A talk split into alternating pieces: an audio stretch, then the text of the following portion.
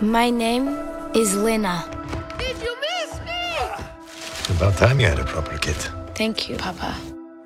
I remember the times before the war. I remember the occupation. During World War II, Stalin's Soviet regime forcibly occupied much of Eastern Europe, tearing apart millions of families. As an artist, I drew what I saw. You are all guilty of treason.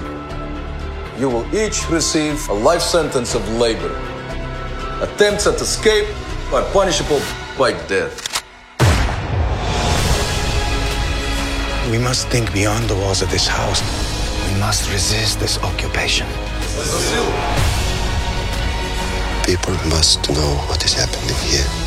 With your pen, you can show them.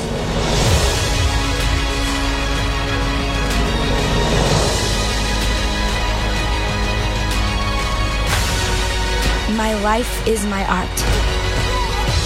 But life has realities.